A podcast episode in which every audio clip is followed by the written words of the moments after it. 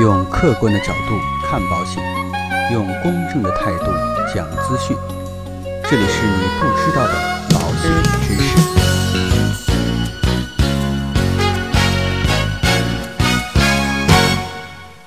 好，亲爱的各位朋友们，大家好。现如今呢，应该说人们的保险意识一直在提升，特别呢，对于健康险当中的重疾险啊，更是受到大家的关注。有很多的家庭呢，都会主动为自己的家人去选择一份重疾保险来未雨绸缪。但是啊，最近我就发现呢，有很多的消费者可能对于保险知识啊不是太了解，对于所购买的这个重疾险也存在着一些误解。今天啊，就针对这个问题跟大家一起来聊一聊。有部分朋友在说呀，说现在有社保，等以后年纪大了以后再去考虑重疾险，这个呢可能是一个很大的误区。可能他觉得自己还很年轻，而且呢还拥有社保，所以啊用到重疾险的这个概率不是太大。但实际上这种想法并不靠谱啊。一方面呢，重大疾病的这个发病率有年轻化的趋势，医疗费用呢在人们日常花销当中啊，它的比例呈现增高的趋势。虽然说有很多人拥有了这个基本的医疗保险和大病保险，但是呢，补充一份重疾险也是非常有必要的。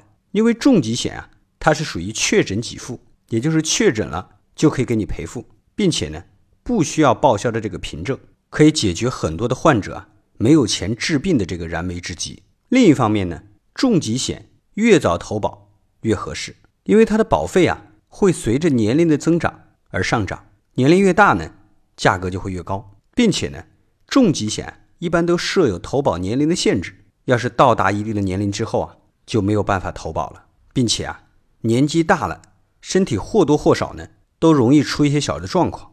这些小的状况呢，可能导致保险公司提高保费，或者呢，将一些疾病呢列为免责的范围。当然，还有另外一个误区啊，就是说有了重疾险之后啊，以后得什么大病都可以保。这个啊，可能是因为消费者对于保险还不是太了解，很有可能呢，会因为重疾险这个名字而认为有了重疾险。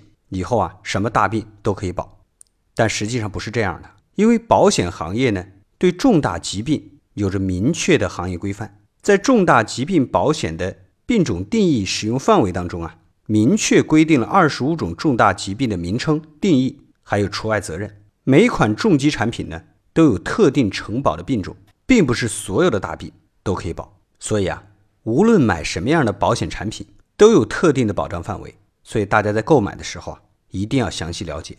这第三个误解呢，就是重疾险和大病险、防癌险都差不多，都是一个类型的保险。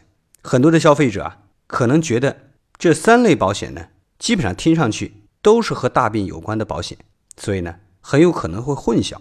但实际上，这三种保险是不能划等号的。首先呢，大病保险制度所指的大病，不是一个医学病种上的概念。是对高额医疗费用进行补偿，这个呢是属于社会保险的范畴，它和重疾险并没有冲突，而是互为补充。其次啊，防癌险和重疾险是交叉的关系，而不是等同关系。近年来啊，市场上热销的防癌险是专门针对癌症提供的保障，和重疾险相比呢，保障范围一个专一个广，我们的消费者啊可以根据自己的风险保障来进行购买。还有一个误解啊，就是重疾险产品的保障所保的病种越多越好。这个呢，其实真实的答案也不一定正确。一般来说呢，一些基本型的重疾险是可以大概率的保障一些可能会发生的重疾。所以啊，过多的这种病种的保障并不是完全必要的。因为呢，在不同年龄段易发的重大疾病不同，所以啊，重疾险年龄段的划分越细。它产品当中包含的疾病种类就越有代表性，保障的功能呢就越具有针对性。